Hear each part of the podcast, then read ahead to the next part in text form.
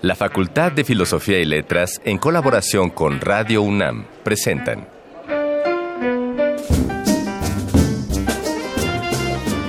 Lecturas de pasillo y debates de jardinera. Pensamientos de biblioteca y encuentros de ludoteca. Cátedras extraordinarias fuera del aula.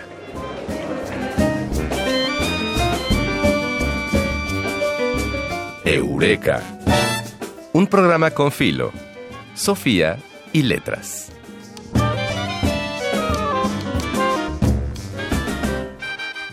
Alonso Gutiérrez, que pasó a la posteridad bajo el nombre de Fray Alonso de la Veracruz, nació en 1509 en Guadalajara, España, y es reconocido como la figura más importante de la filosofía de la Nueva España durante el siglo XVI.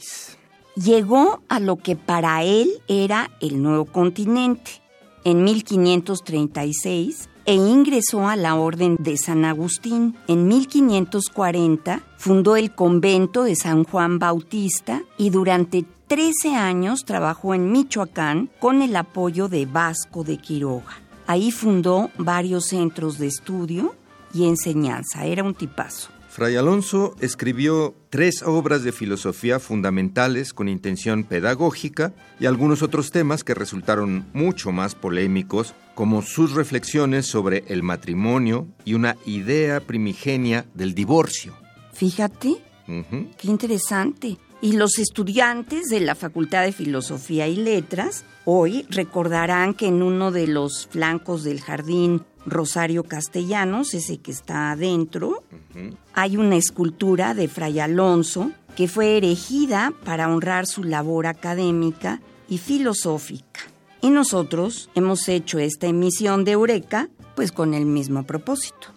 Hoy en el Arcón Mascarones escucharemos la voz del historiador Miguel León Portilla que relata la labor de investigación realizada por un contemporáneo de Fray Alonso, Fray Bernardino de Sagún, en Tepeapulco, actualmente Hidalgo. Y después el doctor Antonio Rubial García nos ayudará a entrar en materia al hablarnos de la vida y obra de Fray Alonso de la Veracruz en nuestra sección 3 de 10. Y las voces de Alameda nos darán algunas recomendaciones de actividades académicas dentro de nuestra facultad.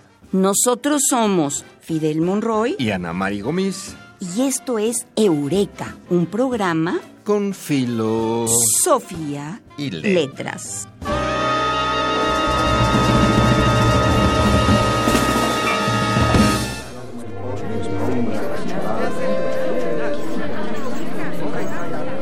Las palabras que edificaron nuestro presente. Arcón Mascarones. Del mismo modo que Fray Alonso de la Veracruz aprendió la lengua purépecha para predicar su doctrina, Fray Bernardino de Sagún optó por el acercamiento y la empatía hacia los indios, esto fascinado por su cultura y su lengua. Para saber más al respecto, escuchemos el siguiente audio del célebre historiador Miguel León Portilla. Eso, Sagún lo recoge y se queda admirado. Y entonces dice, yo quiero investigar para conocer esta cultura. Y le dice a su superior, Padre, envíame, mandándome por santa obediencia, que vaya yo a investigar cómo es la cultura de estas gentes. Y según sale al pueblo de Tepepulco, en el actual estado de Hidalgo, al norte de la Ciudad de México, para investigar. Lleva a cuatro de sus discípulos, entre ellos a Valeriano, a Martín Jacobita, a Andrés Leonardo, y con ellos llega al pueblo, se reúne con el principal del lugar, el señor Tlaltenzin, y le dice, yo no vengo a quitarles sus libros, yo no vengo a perseguir sus creencias, yo vengo a saber qué es lo que pensaban. ¿Y para qué vengo? Para que nuestro diálogo pueda ser más fluido, ya sabré yo quiénes son ustedes. Y entonces el viejo este regresa y trae a diez sabios antiguos con sus libros, con sus códices y dice, pregúntales, ellos te van a decir. Sagún había escrito lo que llama una minuta, es decir, un cuestionario, y va a proceder con un método que es el que siguen hoy día los etnólogos. Nada más que Sagún, a diferencia de muchos etnólogos, lo va a hacer en lengua náhuatl, la lengua de nosotros, y lo va a hacer por medio de los glifos de los libros, como ellos usaban.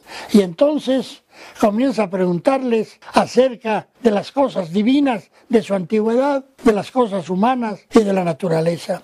Y hoy tenemos folios. Voy a mostrarles algunos de los códices que se conservan en Madrid, en la biblioteca del Real Palacio y en la Academia de la Historia, con los textos que recogió en Tepepulco. Allí tenemos las fiestas de los dioses, el culto a los dioses, el sistema de los calendarios, el solar, y el calendario astrológico de 260 días. Tenemos algunos discursos de los Huevetlatoli, como aquellos otros de Tlatelolco. Tenemos también la indumentaria de los nobles, los, los comerciantes. Tenemos las insignias militares. Tenemos la astronomía. Tenemos remedios médicos.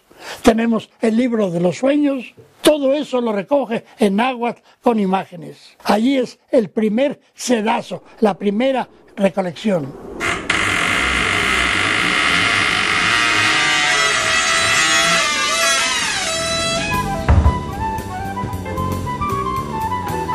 No siempre se dice todo lo que se sabe, pero este sí es el lugar. 3 de 10. Y está con nosotros una de las gentes que más admiro, el doctor Antonio Rubial, historiador. Les voy a decir quién es exactamente. Doctor en Historia y Filosofía por la Universidad Nacional Autónoma de México y por la Universidad de Sevilla, respectivamente. Antonio Rubial García es miembro del Sistema Nacional de Investigadores, me lo imagino, no lo tengo ni que decir, en el nivel más alto, de la Sociedad Mexicana para el Estudio de las Religiones y de la Academia Mexicana de la Historia y ha sido galardonado con el Premio Universidad Nacional en el área de investigación en humanidades. Sus líneas de investigación tratan la historia cultural de la Edad Media, la historia cultural de la Nueva España, que esto es una delicia, todo lo que sabe, y la historia social de la Iglesia. Bienvenido, mi querido doctor Antonio Rubial. Muchas gracias por la invitación. Pues doctor, vamos a entrar directo en materia. Estamos hablando hoy de un gran personaje de Fray Alonso de la Veracruz y está usted aquí para que nos abra otros horizontes alrededor de, de este personaje. Bueno, Fray Alonso es uno de los frailes que llegaron primero a la Nueva España. Llegó en 36, o sea, tres años después de que llegó su orden, la orden religiosa agustina a la que pertenecía. En general se piensa en los frailes como si todos fueran iguales, pero hay grandes diferencias entre los frailes. Fray Alonso es un eh, personaje que tenía estudios universitarios en Salamanca y en Alcalá, y cuando llega a Nueva España, de hecho, no llega como fraile, llega como maestro. En el camino del tránsito entre España y, y México, venía con un fraile agustino, el fraile agustino le había contratado para ser profesor, y en el camino lo convence de ingresar a la orden. O sea, Fray Alonso, de hecho, no se llamaba de la Veracruz, se llamaba Fray Alonso Gutiérrez. Cuando llega a Veracruz, toma el nombre de la Veracruz, ese del puerto, y a partir de entonces se convierte en una figura muy, muy relevante, no solamente de la orden, sino de la política general de lo que estaba pasando en Nueva España. Es muy amigo de Vasco de Quiroga al principio, después tienen sus diferencias y terminan peleados, como es muy común en las relaciones humanas pero este, su relación con Vasco de Quiroga lo llevó a concentrar muchas de sus actividades en una primera instancia, digamos, casi recién llegado, en Michoacán. Michoacán está en este momento pues prácticamente colonizándose, ¿no? Se están generando las grandes empresas colonizadoras, se están haciendo los pactos con las comunidades indígenas Claro, los agustinos llegan tarde, ya Michoacán era prácticamente un territorio franciscano. Que es lo que era Vasco de Quiroga, ¿verdad? Vasco de Quiroga. Y Vasco de Quiroga, de hecho, es el, el, gran señor de Michoacán. Y cuando los agustinos llegan, pues se les tienen que dar territorios que nadie quería, ¿no? Sobre todo la frontera chichimeca esta frontera donde está el río Santiago, el río, este enorme río que separaba las tierras de la Chichimeca, las tierras de los, los bárbaros, de los nómadas, y la tierra de los purépechas. Y es ahí donde comienza a, desarrollar parte de su actividad Fray Alonso, en esta zona de, frontera. De hecho, él funda varios conventos ahí en esa, región cuando es provincial. Y además aprende el idioma purépecha para poderse comunicar. No sabemos muy bien si de veras lo aprendió, porque bueno, aprender una lengua es un poco difícil, ¿no?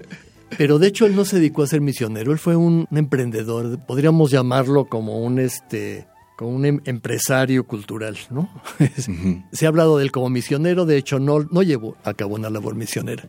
¿no? Él fue básicamente un fundador. En eh, Michoacán, precisamente, fue el fundador del colegio de Tiripitío, un colegio que se dedicó sobre todo a promover las, las manufacturas, ¿no? las artesanías, las artes. De hecho, él ahí este, tuvo un papel fundamental, pero pasó muy poco tiempo en él, ¿no? Es decir, esos hombres que crea una cosa y deja a otros que sigan con su, con su labor, ¿no?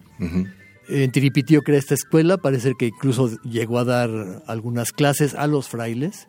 Hay un cuadro muy bonito en el siglo XVII que lo representa dando clases y entre sus alumnos estaba don Antonio Huitzimengari, este famoso cacique de Michoacán, el señor de Michoacán, el heredero de la, del, señorío, y parece que fue el único indígena que estuvo en ese, en ese colegio. ¿no? No, no fue un colegio para indios, fue un colegio básicamente para los frailes y para desarrollar las artesanías, las artes, porque los agustinos pues, obviamente tenían miras de fundar conventos, pintarlos, crear toda una serie de obras y Tiripitio tuvo un papel fundamental en esto, ¿no? Y su labor como, como maestro, creo que fue el fundamental, tenía que ver con la filosofía, pero ¿qué otras áreas enseñaba? Sí, él fue básicamente un filósofo y teólogo, ¿no? Fueron sus dos, sus dos áreas de, digamos, de desarrollo. Y esas las desarrolló sobre todo en la universidad. Todos sabemos que es uno de los grandes promotores de la universidad, de la fundación de la Real Universidad de México. Su labor tampoco fue muy mucho tiempo, ¿no? Estuvo un año quizás dando clase en la, en la universidad. Es decir, siempre se le piensa como el fundador y dio clases 20 años, no, no estuvo, fundó, fue grandes promotores de la fundación. De hecho, gracias a él los agustinos entraron como catedráticos, un poco en competencia con la otra orden que tenía el monopolio de las cátedras de teología y filosofía, que era la orden dominica y prácticamente después dejó a sus colegas ¿no? que siguieran con los cursos, ¿no? los cursos de Sagrada Escritura y de teología. Y él se dedicó a otras cosas, ¿no? Era un hombre con un espíritu muy pragmático, muy, muy dinámico. Y como les decía, básicamente es un promotor, un promotor cultural, ¿no? Durante seis temporadas fue provincial de su orden, fue la cabeza de su orden. Y como cabeza de su orden, pues este, tuvo una gran labor fundacional, ¿no? Fue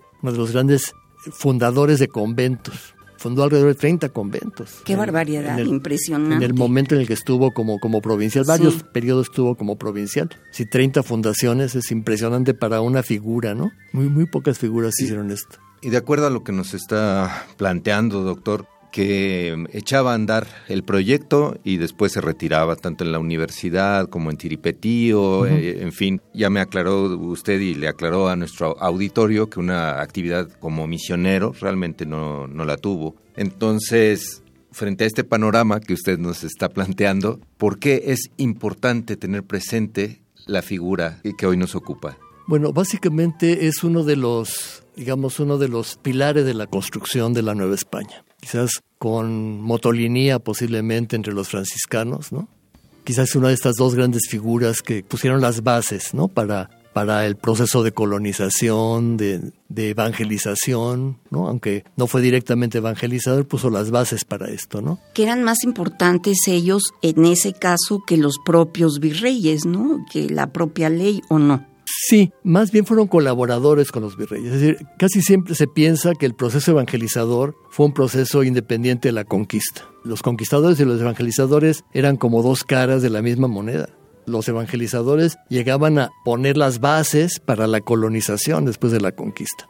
Muchas veces los virreyes usaron a estos frailes para generar los pueblos. Congregar pueblos no solamente significaba el juntarlos para evangelizarlos, significaba también juntarlos para manejar mejor el tributo, manejar mejor la mano de obra. Si forman parte... Para tener control. Sí, tener forman, control, forman parte de los mecanismos que la corona tiene para implementar un proceso de colonización y, de, y, de, sometimiento. Entonces, en ese sentido, podríamos tener a los frailes como funcionarios de la corona. Sí, claro. Como parte de esos funcionarios y como colaboradores con los virreyes. ¿no? Los virreyes son la, la máxima autoridad y un poco lo que los virreyes están pretendiendo es someter a los encomenderos a un poder central y los frailes tienen un papel importante en este, en este proceso. Además son los que estudiaron realmente, ¿no? Sí, los que estudiaban filosofía, los que estudiaron teología, como es el caso. Sí. Y, traen la preparación suficiente, son también los que, Fray Alonso quizás no, pero otros muchos pues, se prepararon en lenguas indígenas, ¿no? Y dejaron un corpus impresionante. No tenemos ninguna obra indígena de Fray Alonso, ¿no? Como tenemos, no sé, de, Molina o de Durán o de Sagún, ¿no? Pero sin, sin duda Fray Alonso hizo mucha, mucha labor como de infraestructura.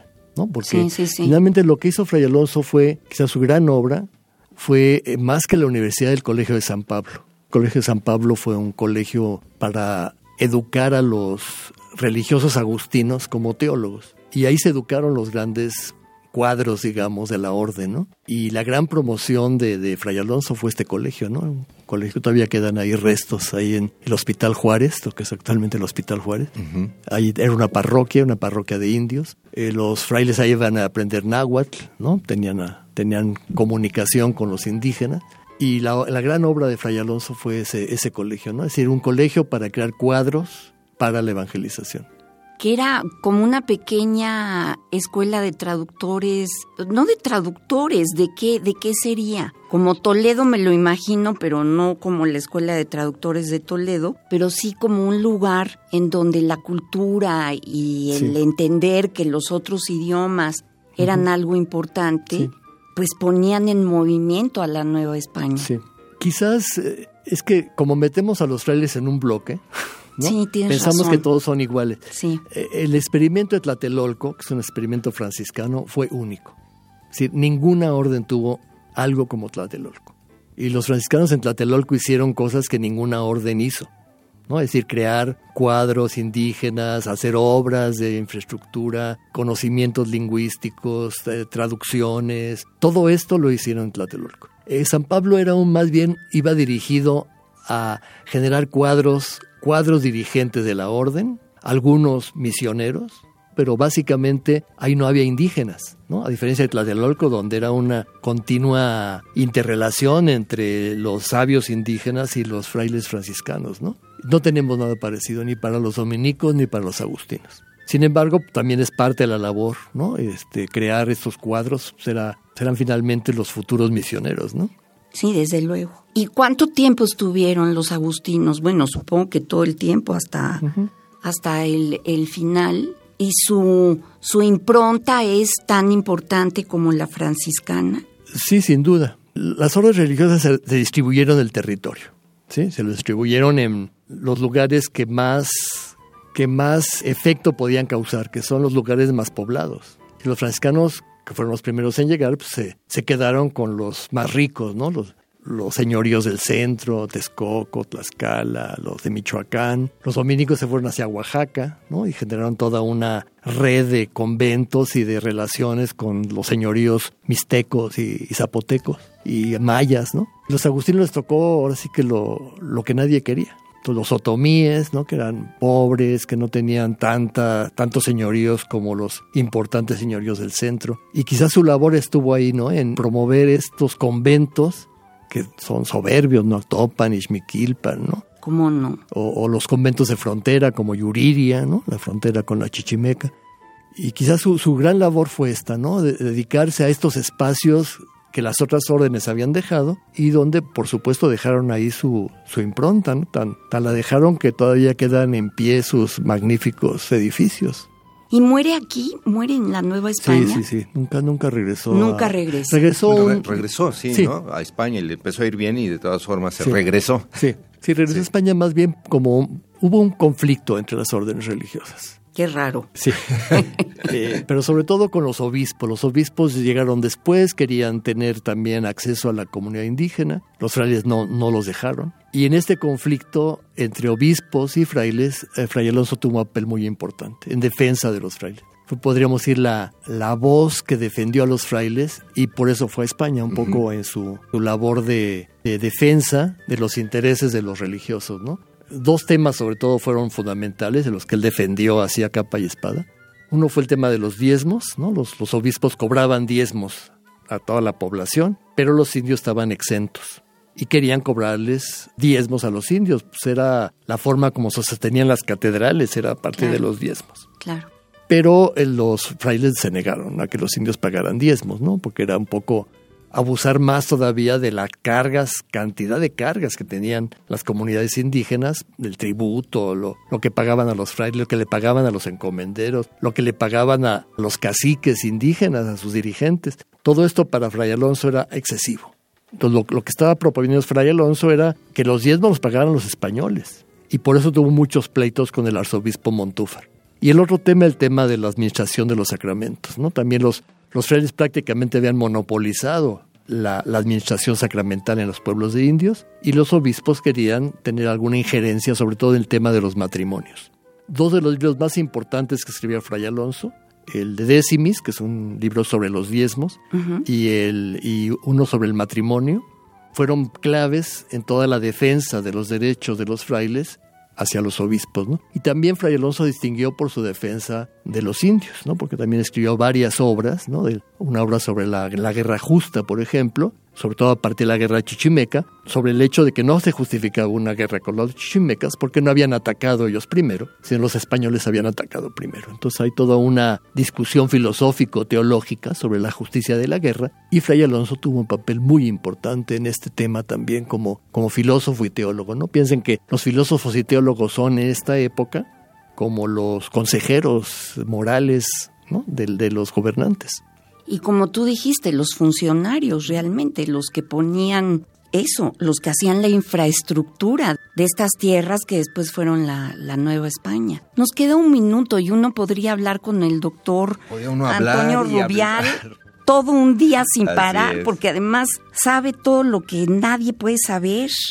Sabe, de veras, cuenta cosas maravillosas. Hay un gran libro sobre Fray Alfonso Alonso de la Veracruz Sí, el, padre Burros, un jesuita, hizo un libro sobre la filosofía de Fray Alonso de la Veracruz. Y la Facultad de Filosofía publicó hace no mucho una serie de estudios sobre Fray Alonso, de un coloquio que hubo sobre, sobre la figura de Fray Alonso. Bueno, se pues puede conseguir todavía en la Facultad de Filosofía. En la facultad. En fin, pues. pues se nos acabó el tiempo. Doctor Antonio Rubial García, es un regalote para nosotros y de seguro para las personas que nos están escuchando el que comparta usted su conocimiento con nosotros. Pero, como ya nos tenemos que ir, le voy a pedir una recomendación musical. Me gusta mucho la música clásica. Ajá. Yo pondría algo de las cuatro estaciones de Vivaldi. Muy bien. Pues muchas, muchas gracias, doctor Rubial. Y vamos a escuchar algo de las cuatro estaciones de Antonio Vivaldi.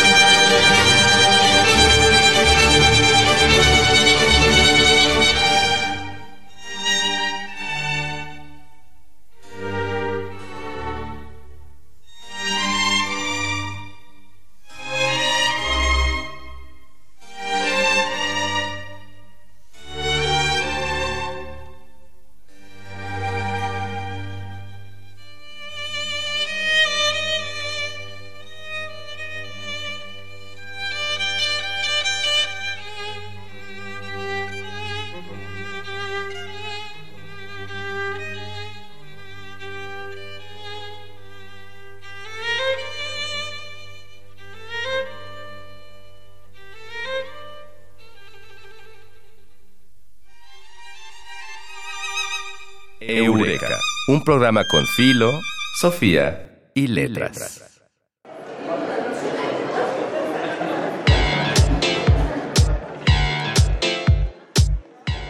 Voces de Alameda, tu agenda radiofónica de la facultad. Este miércoles 21 de agosto a las 12 horas se llevará a cabo la presentación del libro Cuerpo y Amor frente a la modernidad capitalista, a propósito de Spinoza, Bergson, Deleuze y Negri, del doctor José Escurdia Corona. La cita es en el Salón de Actos de la Facultad. Los días 22 y 23 de agosto, respectivamente, se llevará a cabo el sexto Coloquio Internacional de Literatura Fantástica Hispanoamericana, a cargo de la doctora Alejandra Amato. La cita es en la sala A y en el Salón de Actos a las 10 horas.